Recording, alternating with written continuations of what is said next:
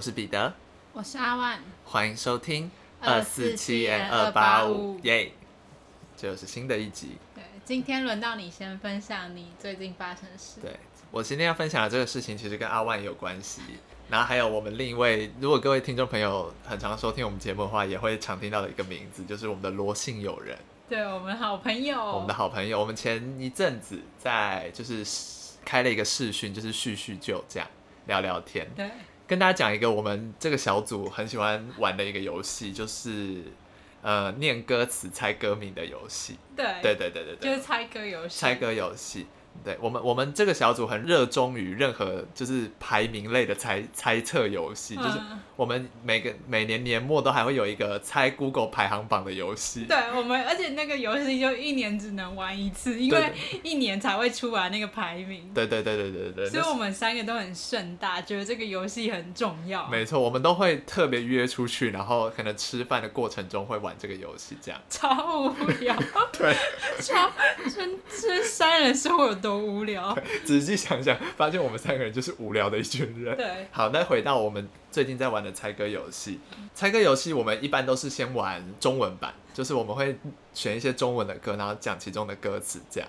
然后我们最近想要把这个游戏的难度升级，所以我们开始玩了台语版。哎、欸，不是玩台语歌哦，是中文的歌词，然后用台语来诠释。这个游戏的难度取决于我跟罗姓友人的台语有多烂。没错，我听得有多痛苦，然后我最后还是能猜出来，体现我对这个游戏有多在行，我的台语有多好。对，而而且我的恐怖程度是我真的是完全没办法念，我会把它弄成别的意思，或者是乱讲。对对对，我们而且比如说这一句歌词，他们他不是会。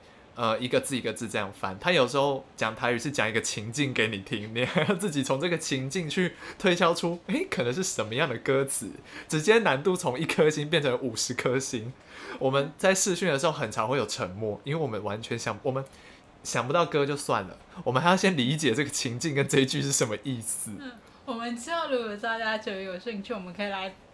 办一个就是番外篇，然后我们三个来猜歌，但是中间会有很多剪辑点，因为我们都会沉默。对，然后如果这个真的完整收录的话，这一集可能有三个小时吧，三个小时猜五首歌这样。但真的很好玩，我们真的超喜欢玩猜这一类故事，而且我们我们会自己发明海龟汤，就我们不会找网络上的文章，我们会自己想用我们自己的日常生活来做海龟汤。对，我们就是这么无聊的一群人。我们三个真的很喜欢猜东西。就是脑力激荡，而且我觉得我我真的非常喜欢玩，我每次都会强迫他们两个要玩。对对对对，我可以，我觉得我可我们可以跟大家分享一下我们三个人在猜测里面的一些定位。嗯、阿万就是属于，就是他对于海龟汤猜猜海龟汤这件事是非常在行的，跟设计海龟汤这件事也是很在行的。Yes. 但是我就对于猜测海龟汤这件事非常的不在行。你比较会叙述。对，然后接下来是罗姓友人，他讲故事都会有一个特点。就是会有很多东西对峙。我本来不想讲的这么直接，但是就是会有一些不必要的表述。对，他会把一个很小的故事拉长成八集连续剧的长度。而且听他讲到最后，就视讯那里会发现我眼神说：“我说到底讲完了没啊？” 对，然后我他有时候讲完的时候，你可能已经讲五分钟了，我们还没听到这个故事的重点。对，他是一个有比较多情感需要表达的人。对对对，但是他的故事不会无趣。好啦，有时候会，有时候会觉得好无聊，他也可以讲那么久。对对对对对，开始讲他坏话。那像我就是对于猜歌曲类比较在行，但是这种事情也是有。呃，有点算是时好时坏这样，嗯、对。观众会不会觉得莫名其妙？就是这么无聊的一件事，然后还要讲这么久，然后我们两个还这么兴致高昂的在讲这件事。会啊，可是我觉得很好玩，我每次玩都觉得很期待，因为我的好胜心告诉我一定要赢。对，而且还很无聊，我们还会猜那个 Hit 排行榜，就是年度，我们会从第一名的流行歌猜到第两百名的流行歌。对。Hit 百大单曲也是我们必猜的排行榜，花六个小时才猜两百首歌。我们有一次在台中，就是好像就是哎、欸，今年几月？寒寒假的时候吧，我们去台中吃乌马吃尾牙，然后 是不要讲尾牙，我们三个要办尾牙我们自己定义为自己的尾牙。对 然后我们吃完之后就在晴美那边狂猜猛猜，甚至猜到说：“哎、欸，我们坐下来猜好了。”我们在晴美的那附近绿园道的草地上，然后坐下来说：“我们来猜歌。”对，超无聊的三个人。对。笑好笑，就是跟大家分享一下我们日常喜欢做的事，而且感觉我们到八十岁还会在公园说，我们来猜歌。对，等猜到第三首就会有人睡着，这很好笑。如果大家之后想听，我们可以来玩玩看。对，好，换你了。哦，反正我真的是，是是这故事真的是丢脸，就就在前天发生的，就不是之前有跟大家说走路姿势很不正确嘛，uh huh. 然后加上我鞋底我会磨。然后我那天就穿帆布鞋，然后就下班回家就下雨，然后踩在水沟盖，然后这里滑倒，真的超丢脸的。然后真的是我滑倒，就是又是那一脚，就是右脚，就是姿势不良的那脚都先滑倒，然后我就整个人。倒到地上，然后结果很丢脸啊！然后我手上还有雨伞，还有一堆东西，然后结果后面的人离我超近，他就看得一清二楚。这也是我滑倒第一件事起来，不是看看我膝盖有没有受伤，我是先看后面有没有人看。他就是跟我对看，我想说也太丢脸了吧！他没有来救你？没有，他也吓到我，整个大破盖，这样子跌到滑到不知道哪边去，然后整个超丢脸。后来我事后。走远，我就觉得啊，好好笑，然后自己在那边笑，我怎么会这么好笑？要要来跟大家分享我人生中最丢脸的跌倒的经历。好，真的非常之丢脸，这发生在我国中的时候。呃，有一次某某学期开学第一天，我买了新鞋子，然后是 Nike 的气垫鞋，我就很开心。然后第第一天我就想下雨，我还跟我妈坚持说，我就想要穿新鞋去上课。然后我妈就说不要穿，你会跌倒，而且会脏掉。我就说不会不会，然后我就穿着那个开心的穿着我的新鞋去上课。结果一到校门口就遇到人生的选择题，我选错了。我跟大家说那选择题是怎样？因为我们校门口其实是有呃障碍坡道的。嗯。有些人会选择走那个斜坡下去，再来旁边就是正常的阶梯嘛，就一格一格走下去。我那天就选择无障碍坡道，就那鞋有多滑，那鞋就滑，我整个从斜坡上溜下来，这也是溜到一半的时候，我要站起来，就我整个屁股是撞到那个地板，然后又超湿的，然后屁股就全部都湿，因为那天雨超级大。然后这个后来我就想到，哇，再站起来，我站不起来哎。然后后来我只好采取一个方法，就是溜下来，就从那个无障碍坡道用屁股一点一点溜下来，直接当溜滑梯在滑。对，超级丢脸，因为我尝试了两三次，我都站不起来，那鞋太滑了，还以为在溜冰，滑到站不起来，然后我就这样一路溜下来，超丢脸的。我那天在一到教室就摸一摸屁股，内裤都湿了。然后又蒙羞，我真是丢脸。反正关于跌倒还有超多丢脸的事迹，这是这只是第一名，还有第二、第三，好可怕哦！你人生到底多常跌倒？我真的很常跌倒，我真的受不了。好，只有这些故事以后再跟大家分享。对，之后来跟大家分享一下我人生中很丢脸的故事。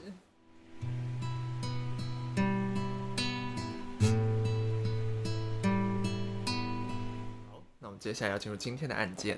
我今天要跟大家讲的案件是白银市连续杀人事件，就是简而言之，这个案件都发生在白银市。白银市在哪里？在中国甘肃省。那这个事件又叫做甘肃内蒙古八点零五系列强奸杀人残害女性案，非常之长，没关系，大家不用记得这件事，没关系。为什么它叫做八点零五系列？后面会提到。那我先简单跟大家讲一下这个案件是发生什么事。在一九九八年的六月份到二零零二年二月份这段期间，在中国甘肃白银市这个地方，发生了连续九起的女性连环奸杀案。在白银市这边发生了九起嘛，然后同一时间在内蒙古这边有发现了两起类似的犯案。这些共同案件的受害者都是年轻的女性。那在后面有一派的说法是说，这个凶手会专挑穿红衣的年轻女子下手，但是这一点在后面被警方证实是错误的。红衣这件事是错误的，但是年轻女性是正确的。这样，然后他的作案时间都集中在白天，所以算是很大胆哦。对对对对对，每一个被发现的受害者都是沉尸在自己家里，所以凶嫌是透过跟踪或是尾随的方式到跟到家里哦，都不是在外面，不是全部都是跟到女性家中，然后进行强奸后杀人，或是杀人后强奸尸体之类的这样的犯行。凶手离开之后还会。带走被害者身上器官或是皮肤的一部分。好，又是之前提到过的战利品的部分。对对对，算是一个蛮惨绝人寰的案件。那刚有提到这个案件发生了共九起嘛，然后有两起类似犯案。我现在会稍微简单的带过这总共十一起被害者的简述，对，大家稍微听一下就可以，因为人很多，不用每个都记得没关系。也可以不用记得，没关系。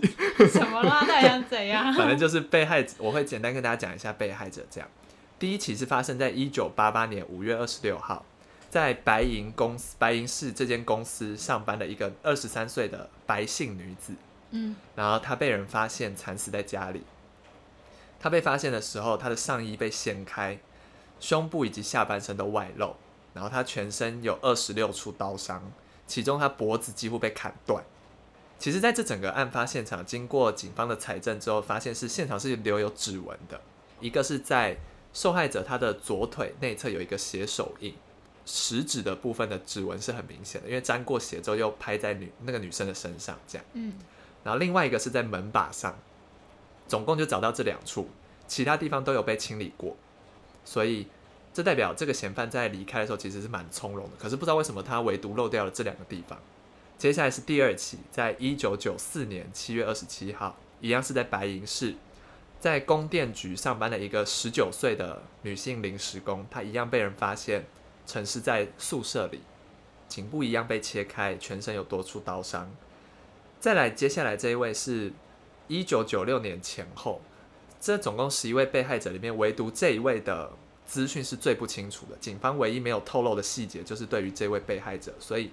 我们只能判断他是在一九九六年前后被杀害，但是他被杀害的地方是不是在白银市了，是刚刚提到的内蒙古有发生两起类似，这是第一起，在内蒙古包头市有一名女性被杀害，我们只能知道最多资讯就是这样，所以接下来就来到第四起，一九九七年三月二十八号，又是内蒙古包头市，有一位李姓女子一样惨死在家里，然后这时候她被发现的。样子跟前面的被害者都有点不一样。她被发现的时候是全身被捆绑，嗯，然后她的嘴里捆绑，应该是绳索之类的东西，然后嘴里被塞入了扫帚，嗯，对，然后一样是下体裸露，不一样的是现场留下凶险的惊异，然后是第五起，一九九八年一月十三，又回到了白银市，二十九岁的杨姓女子遇害，颈部一样被切开。全身赤裸，这个尸体不一样的地方是，她的双耳以及头顶有部分的皮肉缺失，就是被带走。对，就不是整个耳朵被带走，就是可能被切下了一小块而已。嗯，对。第六起发生的时间非常近，只相隔了六天，是在一九九八年一月十九号，一样在白银区，然后有一位二十七岁的邓姓女子遇害，她一样全身多处刀伤。左边乳头以及背部部分的皮肉也缺失。接下来是第七位被害者，这位被害者不同的是，她是所有被害者里面最年轻的。她是在白银市供电局曾某的一个八岁的女儿遇害，不是曾某遇害，是他的一个八岁女儿遇害。遇害之后，他被发现的时候，他的颈部有系上皮带，所以等于他可能是被勒毙的。嗯然后阴唇被撕裂，同样也有验出精液的反应。但是不同的是，其余的被害者都是沉尸在房间的，可能就是地板上或是床上之类的。唯一不同的，他是被凶嫌关在衣橱里，等于是他被杀害之后，可能被凶嫌移到藏进衣橱里，然后房间内的桌上留着一杯水。再来是第八位被害者，来到了一九九八年十一月三十，白银氟化盐厂的。一个崔姓女员工遇害，一样是多处刀伤，然后双手、双乳以及阴唇有部分皮肉缺失。接下来的两起，分别是二零零零年十一月二十，二零零一年五月二十二，然后一样是在白银区，一个是罗姓女工遇害，她的双手不见了；另外一位是张姓女护士遇害，她一样是颈部多处刀伤，也有遭到强奸。最后一位被害者是发生在二零零二年的二月五号，她是在白银区的一个陶乐村宾馆，一位二十五岁的女房客遇害，颈部一样遭到切开并。并且有遭到强奸，所以上述就是总共十一位被害者。上面就是大刚刚提到的总共十一位被害者，然后可以发现他们的共同点都是有遭到强奸，然后身上有多处刀伤，算是蛮惨绝人寰的一个案件。可是大家也可以发现，就是凶嫌即便做了这么多事，但是他或多或少都留了一点证据在现场，嗯，所以感觉有一点挑衅的意味嘛，就是这点还不是很清楚，这样。所以接下来就进入了警方侦办的阶段。一开始这几个案件是被视为独立的案件，就是因为虽然说他们的死法是有点雷同，但并不完全一样，所以他们会经过一些交叉比对，这样。所以警方成立了一个专案小组，他们对就是这起这几起案件稍微深度的调查，然后他针对被害者的遗体、案发现场的基证，还有作案手段多方比较，最后得出了一些结论。首先是第一起、第二起、第七、八、十这五起的案发现场，所有发现到的指纹都是同一个人的。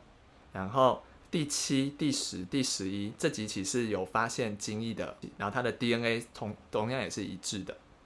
然后剩下的第五、六、九，他的作案手法跟其余的案件是一致的，所以警方就把这九起案件列成是同一个人所为，然后定为性变态的杀人案。在这样同步的调查中，警方也有根据一些证据推断出嫌犯的特征。那嫌犯应该是一位男性，犯案时应该是三十三到四十岁之间，身高介于一百六十八到一百七十六公分左右。然后他是应该是长期独居在白银区这个地方，但同时又与内内蒙古包头市会有一定的联系，因为刚刚提到有九起是在白银区，两起在包头市这里。根据他的心理状态推断，他应该是一个内向、抑郁、冷漠、不善交际的人，但是他应该有强烈的双重人格。嗯，对，所以他有比较严重的变态心理或是生理缺陷。但不是有指纹吗？跟一些 DNA 就是精液的那种。对对对，这个后面会讲到为什么没有立刻抓到他。嗯，特别是他可能有性功能间歇性障碍症。就是可能有些性功能方面的障碍，嗯，然后对女性有一些强烈的仇恨心理，这样的心理推断是说，他在案发之后可以就是不会慌张，或是不会有任何的表现，还是可以过得跟平常一样的生活，不会被人发现。你说他的人格从跳跳脱了，所以他可以过正常人的生活。对对对对对，接下来就再进入了更深度的调查。到了二零零一年，因为这个案件还没有被侦破，所以他这个案件。就被列为公安部的督办案件。那这个案这样的升级是什么意思？就是如果被升级成这样的案件，代表这个案件对社会的影响很大，然后后果很严重的案件，就有可能被升级为督办案件。这样，所以这个时候白银市就有更大的权力来搜查，所以他们就针对整个城市所有人进行指纹比对，然后还有抽血验 DNA。来找犯人，这样，但是没有寻获。到了二零零四年八月五号，警方把白银区的这九起案件跟包头市的这两起案件合并成甘肃内蒙古八点零五系列案件，也就是我们的标题。所以八点零五其实是八月五号的意思。哦，在这一天，这十一起就被会诊为是同一人所为了。到了两千零四年十二月十八号，兰州周报刊登了一份。白银市公安局侦破系列强奸杀人案件宣传提纲，这份文件是什么意思呢？这份文件就证明了白银市的确有一个杀人狂。为什么这么说？因为其实在这个案件公布之前，就是有人在杀人这件事比较像是一个都市传说，就是因为警方没有公布任何细节，所以大家都是可能口耳相传说，你知道可能有一个人专门在杀。年轻女性，所以后面才会有误传说他专杀红衣女性。哦，就是渲染成分。对对对对对。那经过了这个事情之后，就证实了的确是有一个杀人犯在，这不是一个都市传说。然后悬赏二十万元，让全民一起抓凶手，但还是没有结果。这样，警方这样拖拖拖，因为其实从一九八八年到二零零四年中间已经过了很多年，对于警方侦办能力是有一些质疑的。在第一位被害者，警方在侦办的时候，警方是有派出警犬来搜查的。可是这时候这里有一个好笑的事是，那些警犬好像晕车了，所以他到现场之后根本就闻不出来那些迹象。但我觉得这个说法是有待商榷的，因为对于狗狗会不会晕车，或是晕车之后对于它的嗅觉那些有没有什么影响，这件事是有待查证的。然后还有另外提出来一件事是，被害者第一位被害者遇害的时候，他哥哥其实在家。所以会不会是熟人才没有声音？对，是这样吗？也不不一定。但是犯人那时候把被害者房内的收音机开很大声，哦，所以其实被害者如果有求救，哥哥也没有听见。但开很大声，哥哥想说在吵什么吧？也也有可能这样。所以其实哥哥发现家妹妹被杀害是已经是案发五小时后了。那凶手还真是个大胆之人。对，然后再来是第八位的被害者，他的家属质疑说，后面其实。因为持续有在调查这个案件，然后这位家属第八位的家属后面才知道，原来一直有凶险的的那个画像，就是有人模拟出那个画像，然后他就想，他就质疑说，为什么这个画像不早一点公布？如果这个画像早一点公布，大家都可以一起帮忙找这个人，那就不会出现第九、第十、第十一位。嗯，那这同样也被第九位被害者的他工作的地方的一个长官质疑说，案发的时候就应该要公布所有细节。那接下来就是大家最期待的破案的部分。在二零一六年的时候，这个案件又被重启了。然后过了这么久，对，到了二零一六年，那他就进行了一个重新的分析，以及再次走访那个案发现场，又配合了新的，因为技术生物 DNA 的验，就是检验的技术有进步。然后他们通过一种 DNA Y 染色体的检验，就是这可能是一个学术的检验，我也不是很懂。然后再通过一些资料库比对之后，这个案情就有了重大的突破。在二零一六年的八月二十三日，有一个犯下行贿罪的一个银行高姓职员，他的就是透过 DNA 的这个资料库发现跟他相似，所以警方怀疑是他们高氏家族里面的某一个人犯案。嗯，警方就开始针对他们整个家族进行抽血分析，他们最后锁定了远一个远房的亲戚叫做高成勇，然后在八月二十六日，高成勇就在。白银工业学校的一个小卖部被逮捕了，然后再经过一些仔细的复查之后，就确定犯人就是高成勇，因为他也有坦承犯行，所以这个悬案，这原本是在二零零四年左右的时候是已经被列为一个悬案了，就是已经找不到人了，没想到在二零一六年被侦破了。所以接下来我就想讲一下高成勇这个人是怎么样的一个人。他出生于一九六四年十一月十号。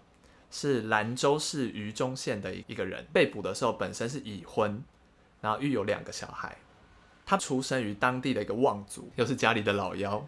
然后老家的邻居其实对他的评价都是很孝顺，就是有人说他就是他的老爸，其实瘫痪很多年，然后他还给他把屎把尿很多年这样。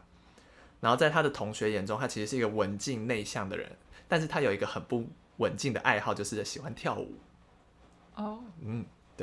然后其实他们家是当地望族，所以他们家其实出了很多读书的人才。可是偏偏高成勇多次落榜，他就不是读书那块料。嗯。所以这件事其实对他造成了不小的打击。所以他其实很年轻的时候就结婚了，就是直接去包他去包头市打工。在孩子相继出生之后，他就跟妻子一起打理学校的小卖部。高成勇那天是在小卖部被捕嘛，所以被捕的那一天。他身边人都不知道发生什么事了，因为大家对他的评价就是一个可能比较安静的一个人，但是做事也都是很有条有理，然后对人也不会说特别亲呃很活泼，但也不会是不理人的那种。然后最震惊的是他的妻子，因为他从来不知道他结婚多年的丈夫是一个杀人犯，所以他被捕之后，根据他自己的自述，还有一些调查，就得知说他其实在犯案的那几年都是住在榆中县的老家。那当他要犯案的时候，他会开车到白银区犯案完，再开车回老家生活。他在一九九八年那一年，他才二十四岁，然后他就第一次杀人。他的大儿子也在那一年诞生。直到二零零二年，他最后一次杀人。为什么这一年停止了？因为他的小儿子要去别的县市读书，所以他们整家就搬去别的地方了。刚有提到说，就是明明有进行全全城市，就是在二零零四年有进行白银是整个城市的 DNA 检测嘛，跟排查。可是刚刚好，高成勇所待的那个小村庄没有进行 DNA 检测，嗯，所以他其实从那件事逃过一劫之后，他之后就会很避免要抽血这件事。这也反映到他妻子后来回忆说，她丈夫其实一直不是一个有情绪有一直有波动的一个人，唯独就是在被捕的前几天，好像因为某一些原因要抽血。然后那件事让他有点紧张，这样。可是小当他妻子也没有去思考到这么多事情，他就觉得有点怪怪这样而已。其实高成勇被捕之后，他的整个心情都是非常平静，整个侦讯的过程都很平静。他唯一情绪有波动的时候，是在问他自己的事情会不会影响到他两个儿子，因为他两个儿子都是高材生，然后等于他对他自己的儿子是很栽培的很好什么之类的。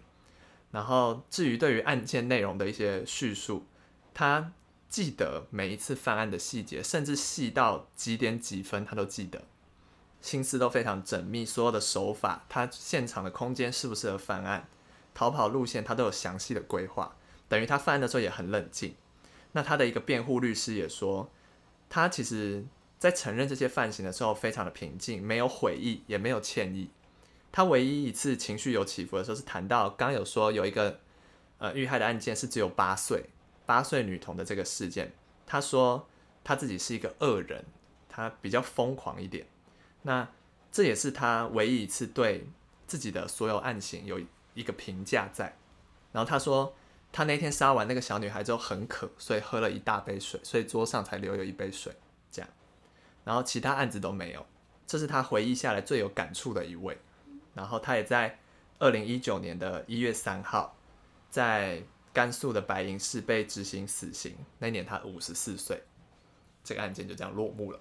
但我觉得他的动机从头到尾没有很明确，他是为了财，为了不不会不是为了财啊？我说他是为了色吗？但是我觉得好像没有很明确的动机耶。对，就是很奇怪的一个人。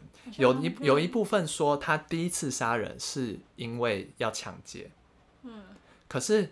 后面也有一些报道提到说，他在犯这些案子的过程，其实心里是很愉悦的。可是这也没有明确的记录在那些案件的详细的叙述里面，所以他的动机一直都很……对啊，好，觉得很奇怪。他的动机，嗯、因为你刚刚说他可能对女性有很大的恨意，可是好像也感受不到。他为什么有恨意？是因为也没有提到说他以前有什么童年阴影，或是这样。嗯、因为听起来他就是一个平凡人。对，就是怎么讲？因为他后来还结婚生子了，所以他如果对女性有恨意的话，结婚生子这件事应该不会在他的人生计划里面。嗯，还是他其实有点像那个华城连续杀人犯，嗯、就是一个韩国很有名的案件，是专杀害奸杀女性的。他们好像都算是。就是你不去看他这些做的事，你都会觉得他是一个平凡人，情绪起伏也都没有很大。可是对于某些事，他们也都会讲到某一个点，他们也会突然激动的那种。嗯，我觉得有可能是这样，或是他可能像前面提到双重人格之类的。这也没有被查证，我我觉得双重人格是其次，但我比较不太知道他的动机到底是什么，我就觉得啊，那他做这些到底为什么啊？对，对，很奇怪。不知道，不明白，不明白，我妈是不明白。对啊，但但也有像我们之前讲一些案件，其实很多杀人犯都对犯案的细节是很清楚知道的，就笔记，就是记忆力很过人。我觉得这就有点像是像我们之前提到，他就是可能有些人虽然这样讲。可能不太不太合理，但可能有些人真的天生就有杀人潜质，不然怎么会记得这么清楚？对于杀人细节，对啊，对吧？可能对小时候的回忆都没有那么清楚，可能连昨天晚上吃什么他都不记得。那那人太夸张，那已经失忆了吧？那是短期记忆有问题。对啊，反正就是蛮还，反正我觉得还还是比较想知道他的动机啊，不然他犯下那么罪大恶极的事。对，那我们今天的节目就到这边结束了。我是彼得，我是阿万，我们下次见，拜拜。拜拜。